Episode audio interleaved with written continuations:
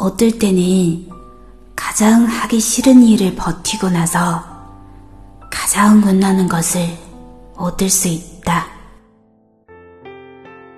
有时候，坚持了你最不想干的事情之后，会得到你最想要的东西。